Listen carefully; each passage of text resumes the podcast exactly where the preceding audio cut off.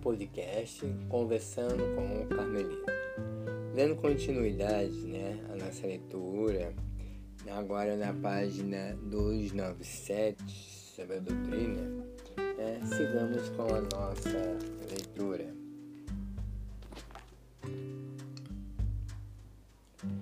A inserção na vida da igreja que ela recomenda é completa, concreta, baseada na importância da vida interior e na eficácia da oração. Mesmo que tão alto ideal haja encarnar-se num exíguo ajuntamento de pobres e mulheres, às dez ou doze do mosteiro, a autora não duvida em caracterizá-lo com tons decisivos combativos. Para alcançar esse objetivo, é preciso plantar a oração no sólido alicerce de virtudes práticas, amor fraterno, desapego de todo o criado, humildade, todas cercadas pela fortaleza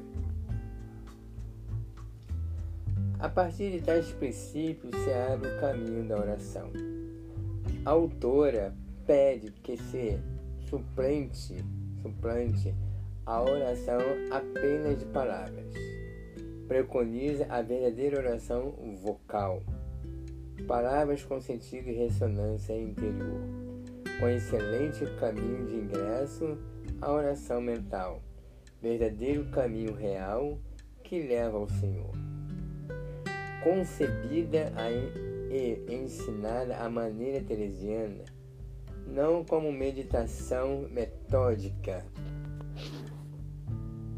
e sim como trato de amizade com Deus.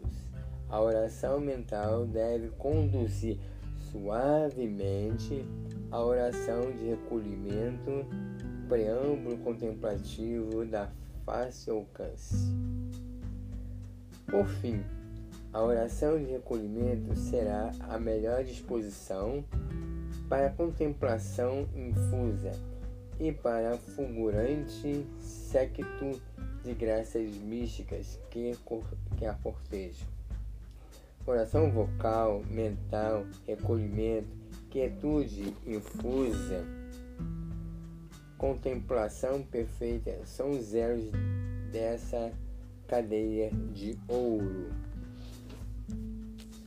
É, então, reforçando, isso deixa quase que poucos comentários né, para tal, porque está claríssimo né, o que a nossa madre deseja, está claríssimo né, esse caminho, a oração mental.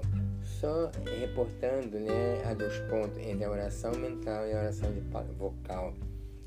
Nossa madre ela aconselha que devemos enfatizar mais a oração mental do que a oração vocal.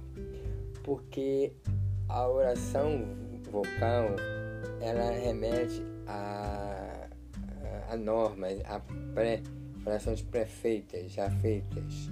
E a oração mental ela parte de dentro de si a oração mental era parte de é, um diálogo com aquele que ama a gente. É um diálogo entre você e Deus, né? É, é esse diálogo, como se estivesse conversando com um amigo.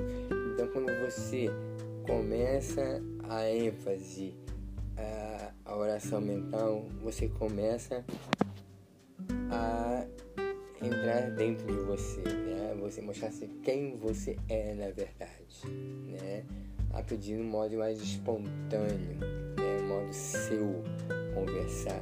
É esse um dos objetivos que deixa claro né, nesses parágrafos que foi lido.